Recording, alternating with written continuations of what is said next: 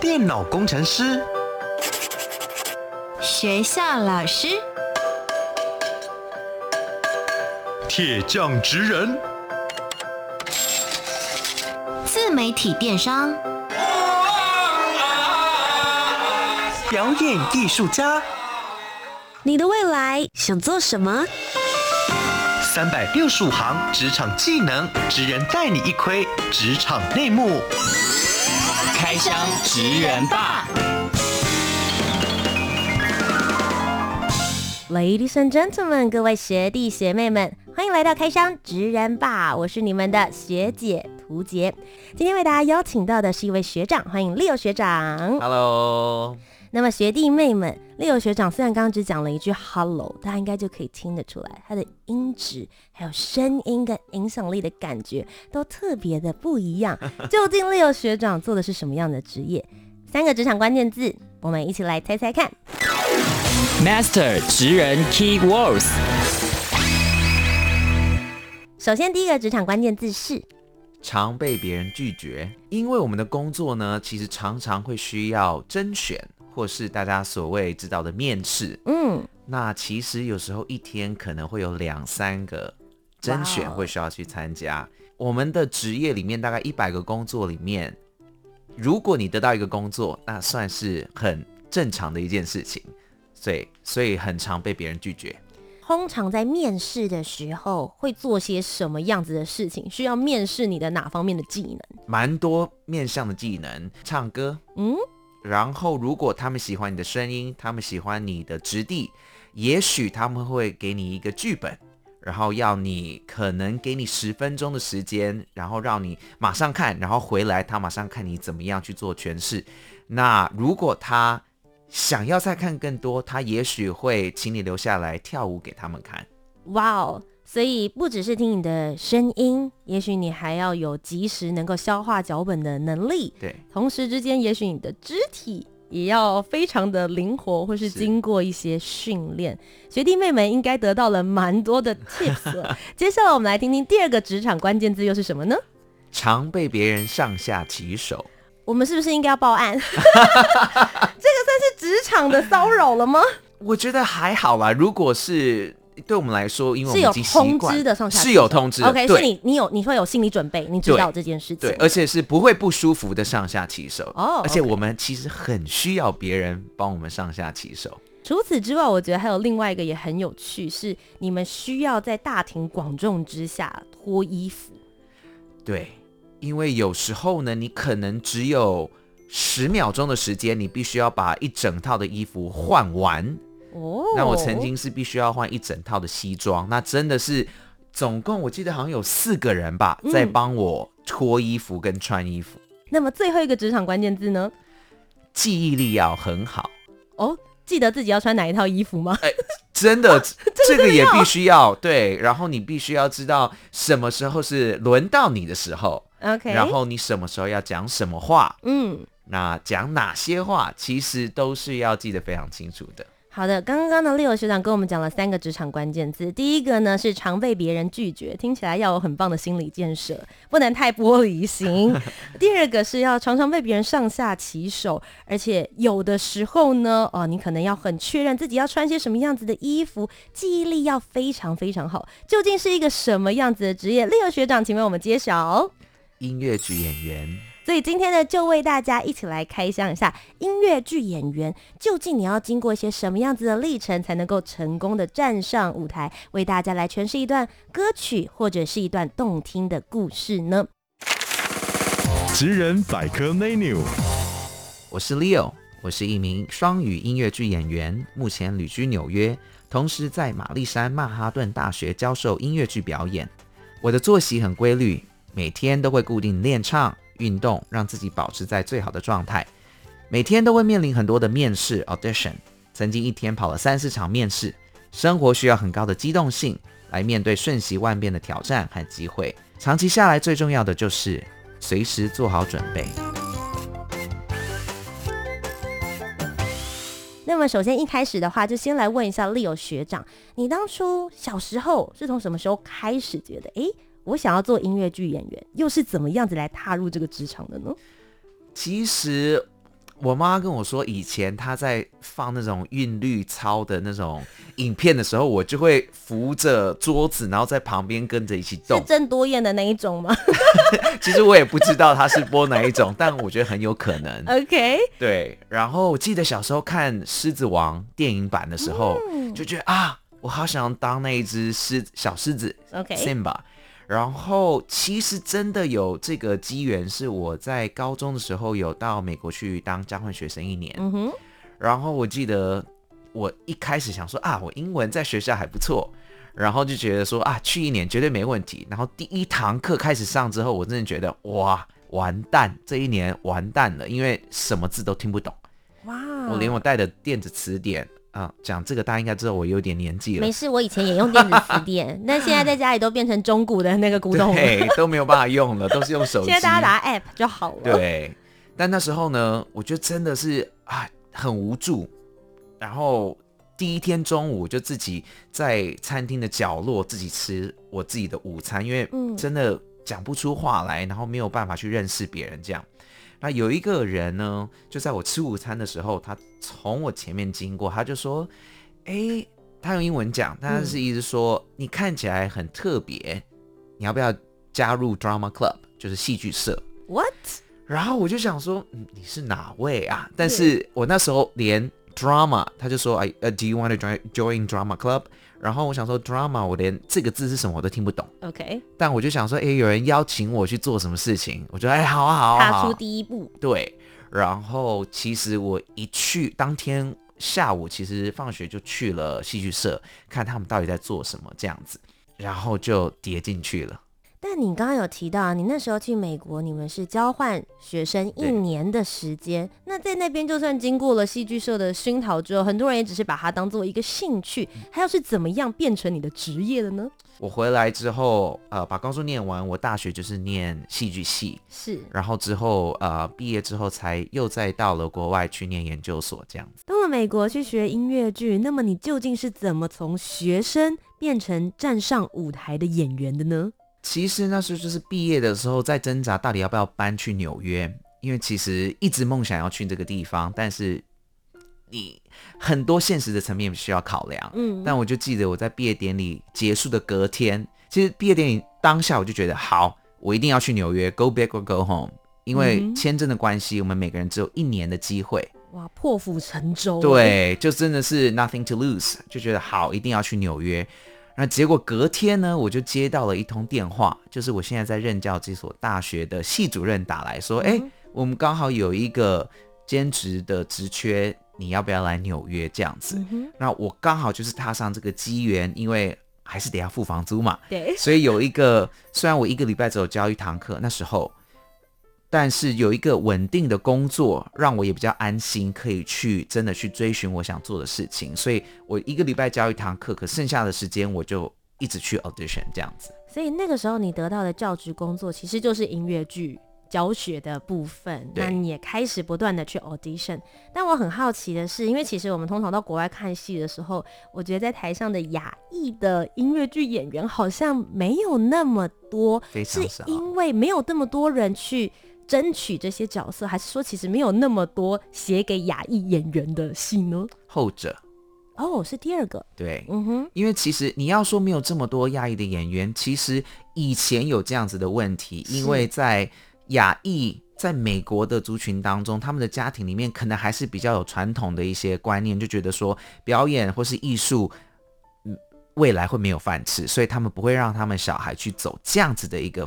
方向哦，其实跟我们的想法是蛮像的，right？就是文化，对文化的一个产物。但其实很大的一个问题是，因为其实音乐剧这个产物呢，其实是非常白的。我所谓这个白，就是、很 Western，对，非常西方的一个产物。嗯、那其实它从以前，嗯，不管是写作啊，或者是在这个环境里面的职缺，其实它都是 favor。男性以及西方人，嗯哼，所以对于亚裔或是其他有色人种或是女性，其实在角色的描绘上面，其实都带有很大的偏见，嗯，甚至我们看到所有几乎所有现在我们知道的亚裔的角色，其实都还带有一些刻板印象在。是，当然现在已经改变了很多，嗯、可是我们熟悉的，比如说《国王与我》啦，其实它是被泰国禁演的。嗯，因为它有很多很多就是带有亚洲的歧视以及刻板印象。所以你那个时候去跑 audition 的时候，会不会就是压力应该也蛮大的？蛮长就是进到一个房间等候室里面，就想说，哎，怎么只有我一个是亚洲人？嗯，对，很常有这样子的状况。是。那看到另外一个亚洲人的时候，你会想说，嗯，他是来跟我争角色的。对，但其实后来会发现，其实看到越多。亚裔的演员其实对我们来说是好事，其实代表说大家会慢慢的去比较看见我们的存在这样子。但其实的确它不是一件容易的事情。你会给自己一些什么样子的心理建设吗？在进去 audition 的时候？其实我会想说，第一个我会想说，好，我今天进来，我不是要来 audition 这一出戏的，嗯，我是 audition 你未来的其他 project，让你。如果你今天就算这出戏没有我适合的角色，可是你未来可能碰到其他的戏，也许你会记得我，也许你会想到我。那另外一件事情让我是在 audition 的时候可以不会这么紧张，是我会想着说，今天在这个房间里面，如果有任何的人需要一些快乐，需要一些能量，我希望我可以透过我的歌或是我的表演传送给他们，这样就够了，不要去想说我会不会得到这出戏。会得到这个角色这样子。那确实呢，你在纽约这边摸了四年的时间之后，接下来想要把你的这些经验值吸收到的精华带回来给台湾的观众。所以这一次把你吸回台湾的这一出戏，究竟是一出什么样子的戏剧？跟我们聊聊他的故事。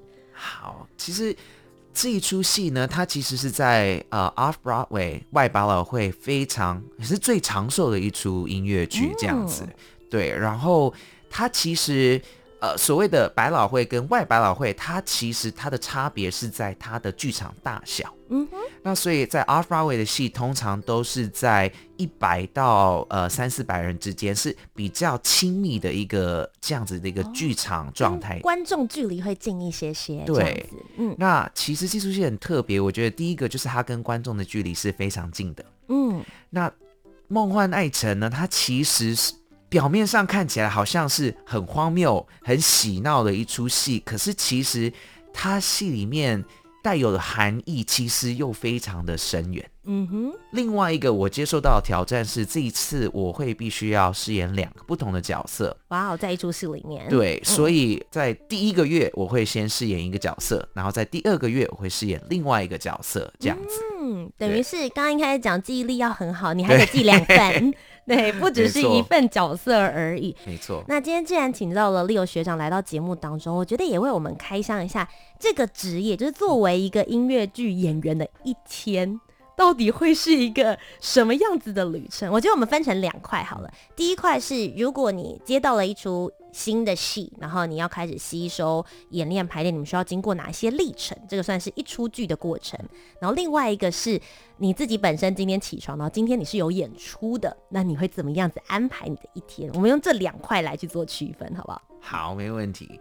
所以当我们知道我们可以参与一个演出的时候，其实可能都会先尖叫一下吧，我好喜欢这个 open，对，因为真的好不容易啊，终于拿到一个机会，其实是非常感恩、非常开心的这样。然后接下来就是开始担心，嗯，接下来我要怎么样去把这个 materials 变成是自己的？因为其实虽然呃我们。像我们这次演的《The Fantasticks》，它其实很多地方、很多国家、很多语言都有演出过。可是我们就会去想，那要怎么样？我是可以让它有我自己的味道在里面。嗯，我想问，那你会去看其他前辈们演出过你的这个角色的样子？你会去做这种角色功课吗？我其实通常不会，我以前都会，嗯，但是我现在自己有在教课，我也都鼓励我的学生。尽量不要去看这些作品。嗯，对。为什么？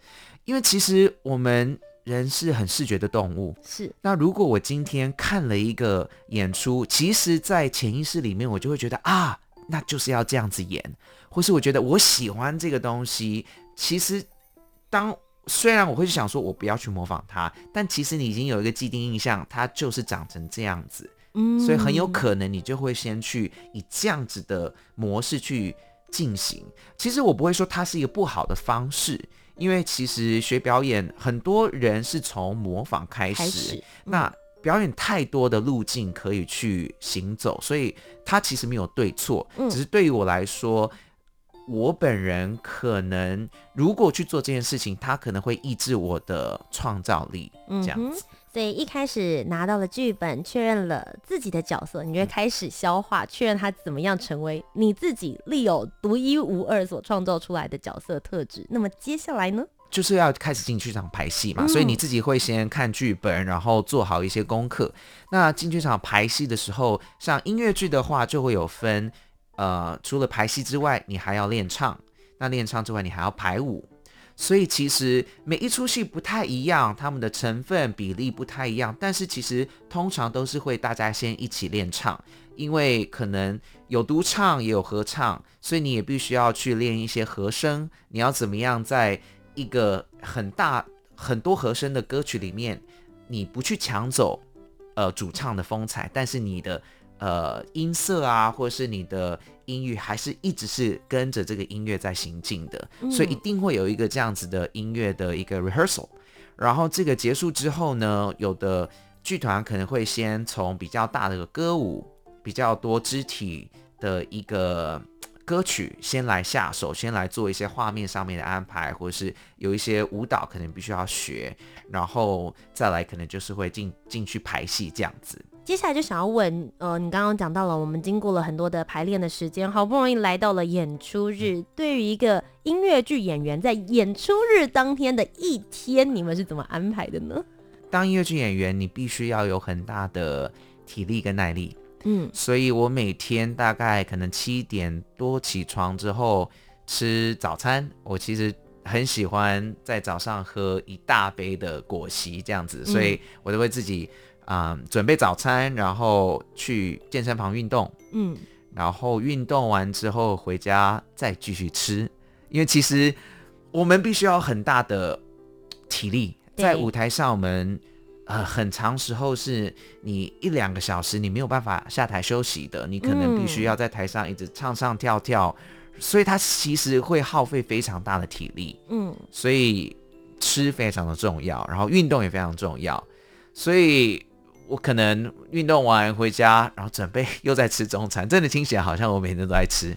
然后可能吃完饭之后，我会再想一下，哎，今天的戏我的过程大概是怎么样？就是在脑脑中还是会去复习一下我必须要做的事情，然后其实就会慢慢的往剧场移动，因为其实我喜欢比较早到剧场，然后去做一些暖身。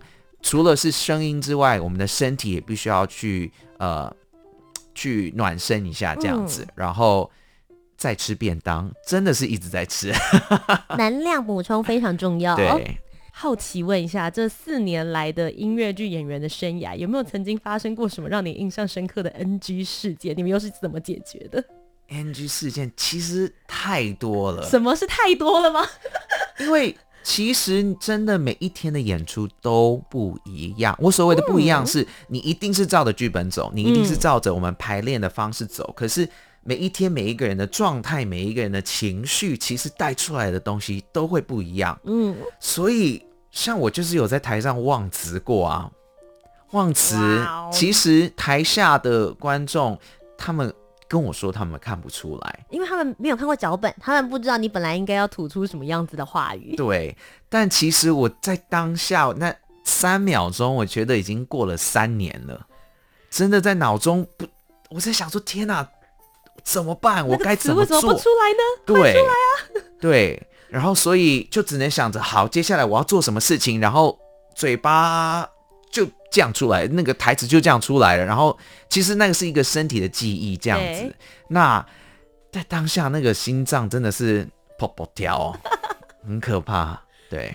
你刚刚有提到嘛，在现场演出的时候，其实就是来自于你们无数次的彩排，有的时候身体会有那些的记忆。那我想要问一下，在彩排的过程里面呢，尤其是这一次你们在就是在台湾演出这样子的《梦幻爱城》，跟其他的演员应该也会有很多的火花，有没有在彩排过程里面也让你觉得很有趣可以分享的？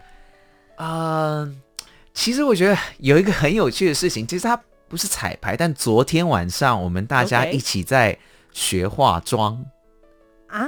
对，我们昨天一直在学化底妆，因为其实我们有很专业的 team 帮我们一起上妆，但是因为我们其实很多人，所以我们必须要自己知道怎么样去把自己的底妆啊、眉毛一些简单的东西可以先做好，然后再请这些专业的 team 帮我们来上其他的特殊的妆，这样子。嗯，这一次参与演出的演员总共有几位？这出戏总共有八个角色，但是我们有十三个演员。嗯。那中间 double 的人是，所以这出戏很特别，就是有的角色会有两个人来饰演，嗯、但是有的人有的演员会饰演两个不同的角色。嗯、等一下，我有问题，因为你刚刚讲说你们有八个角色，十三个演员，可是像你本身又饰演两个角色，对，那这样理论上不是会有越来越多角色才对吗？所以它其实是一个排列组合的一个形式哦。对，所以其实大家来看戏，你可能今天来看跟下礼拜来看，你看到的卡斯会是不一样的。所以你这一次的话，总共你就会演出两个不同的角色，嗯、是不是可以跟我们分享一下？第一个月你演出的是什么角色，然后他又有一个什么样子的个性？所以其实很有趣的是，我这一次演的角色是两个爸爸。诶，所以我第一个月呢演的是男主角的爸爸，OK。第二个月演的是女主角的爸爸。先问一下，现实生活你还蛮年轻，应该还没当爸爸。还没，还没，还没。OK，我觉得这也是当演员很好玩的一个部分，你可以体验一些，也许在你的生活当中你不会担任到的角色。没错。OK，所以这两个爸爸个性上面有些什么不同呢？其实我觉得这个就是我自己的功课。OK，那当然剧本上面给你的讯息，呃，我是觉得这个男孩子的爸爸他可能比较冲。比较直接，然后可能也会比较觉得自己啊比较男子气概啊，然后讲话跟做事都会觉得自己是很厉害的这样子。那我觉得我自己在看女生的这个爸爸，他其实有比较细腻的一部分。但其实，在这一出戏里面，这两个爸爸呢，很有趣的是，他们制造了一个骗局，要让他们的小孩去掉入爱河里面。但是他们用了一个方式，就是你不可以在一起。哇哦，这个完全有打中青少年的状态吧。你叫我不要做，我越想做偏要做。对，我就是这样长大的。他们好聪明哦，但听起来很精彩耶。对，但是中间就因此而发生了一些戏剧上面的一些过程，就是可以让大家一起进剧场来观赏的。哇，我在脑子里面冒出几个，就是比如说他们两个偷偷去约会，然后想说不要被爸妈发现，然后爸妈就说，你们怎么可以偷约会？转过去窃窃私语，很开心，yes yes 的这种感觉。你是不是有演过这出戏啊？我没有。你刚刚讲的蛮对的呀，就是这种心路历程，对，没错。哎，那我很好奇，因为毕竟你没有当过爸爸，嗯、那通常你在揣摩角色的时候，你会去，比如说问你爸爸，或者是在日常生活之中，怎么样去找到你对于这些角色的心情上面的灵感啦，嗯、或者是他们的呃举手投足，你会从哪里去收集这些资讯？其实我觉得观察非常重要。嗯，我很喜欢。就是在纽约很喜欢做一件事情，就是坐在公园里面去观察别人，去观察每一个年纪，或是每一个族群，或是每一个不同的职业，他们是怎么行走，他们是怎么样跟其他的人做相处，他们在肢体上面或是语言上面会有什么样子不同的变化。嗯，那其实我觉得有这样子的观察，其实对我们在揣摩角色的时候，你可以去想象，诶。这他现在是经历这样子的一个状态，那他的目标是什么？他为了要达到这个目标，他会怎么样去做他的决定？嗯，那同时还有一个很大的关联，就是你与其他的角色之间，你们的关系是什么？虽然可能我没有小孩，但是我毕竟也是别人的小孩。所以，我可以去理解说啊，当一个家长他在做这样子的时候，他也许他想要达到的目的性是什么？也许他做出来是反效果，因为我们常常会被爸妈念嘛。嗯，但是其实慢慢长大，慢慢观察，你就知道，其实他们是为你好，只是他们选择的方式不一定是我们可以接受的。你觉得当了音乐剧演员之后，有让你的同理性变强吗？因为其实你刚刚在讲的那一段过程里面，很多时候其实是你必须要能够感同身受，在你的日常生活当中对你说话的那个人，或是跟你相处的人，他的感觉。嗯，其实我觉得真的差蛮多的，真的有，因为你必须去观察，嗯、你必须去体会。嗯，那其实我觉得当演员也是一个很，呃，在英文来说，我们会说是 very privileged。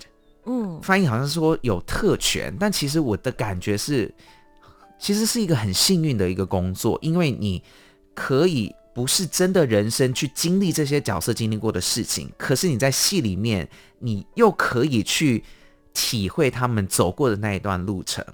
那其实常常在演不同的角色，你跳出来之后会想啊，原来在我生命里面也有这样子类型的角色，或是这样类型的关系。那我要怎么样去看待这些事情？其实都会有一些很奇妙的变化。我觉得从 Leo 学长刚刚跟我们的分享，他提到他觉得成为一个音乐剧演员是一件很幸运的事情。嗯。那你觉得站在舞台上，或是当这个演员这个工作对你来说最有意义的时刻是哪一个 moment？因为我主要是在纽约演出，那其实，在纽约的亚裔演员其实比例来说是非常的少。那其实又有一些种族歧视存在，嗯，所以其实你要能站在舞台，其实不是一件容易的事情。但是我记得有一次演出完，然后有一个亚裔的小朋友跑来跟我说：“I feel encouraged because I see someone that looks like me。”就是他看到在台上有跟他一样是同个肤色的人。那其实。很像，就是如果我们看到有一个人跟我们一样，然后可以站在舞台上做这些事情，你自己也会被启发，觉得说我也有这个机会，我只要努力，我也可以走到那里这样子。所以其实我觉得最大的感触是能够去激励别人，其实是我觉得最最感恩的地方。嗯。我觉得，相信你在舞台上面本身你的存在，不论是你中间经过了多少的这些努力，练习歌唱、练习舞蹈、肢体技巧，然后。记住每一个走位，但事实上，真正传递给别人，有时候你站在舞台上，其实就是一个非常非常重要的讯息。对，自己很好奇，因为这一次你，然后还有其他的演员，整个团队把《梦幻爱城》带到了台湾这边来，带给台湾的观众。毕竟他是在美国，然后外百老汇这边非常常青的一出戏剧。你们这一次把他们带来台湾，有因为台湾的观众做了一些什么样子的改变吗？有，而且这也一定是必须的，因为其实每一个戏在每个语言上面，其实它都是一个。不太一样的诠释，因为语言真的是差异蛮大，还有文化的背景上面。所以第一个，虽然我们这一次是以英文演出，但是我们会有中文的字幕，然后让大家可以去呃，不用觉得说啊，如果我这句听不懂怎么办这样子。所以其实会有字幕可以看。但同时呢，其实因为这一部戏其实是在五六零年代就已经写出来，然后一直是在美国做演出这样子。那其实这一次我们搬来台湾的时候，他有做一个。小小的转译，就是把它放在是一个很像小酒馆的情境里面，因为其实它在剧本里面有一些的语言用词，其实在时代跟文化上面，其实有的是已经不这么符合，或者说因为在文化上面，比如说是美式的幽默，对于我们讲中文的观众来说，也许没有办法这么轻易的去 get 到。所以，其实，在做这样子的一个转译，我觉得它有很多层面上面的含义，其实都是环环相扣在一起的。嗯，对。今天非常谢谢 Leo 学长来到开箱职人吧当中，为我们开箱了音乐剧演员这一个职业。那最后呢，如果大家也想要一起去看看他的最新演出的话，我们应该要到哪里才可以找到相关的讯息呢？可以到 UDN 售票网，还有呃所有的便利商店去搜寻。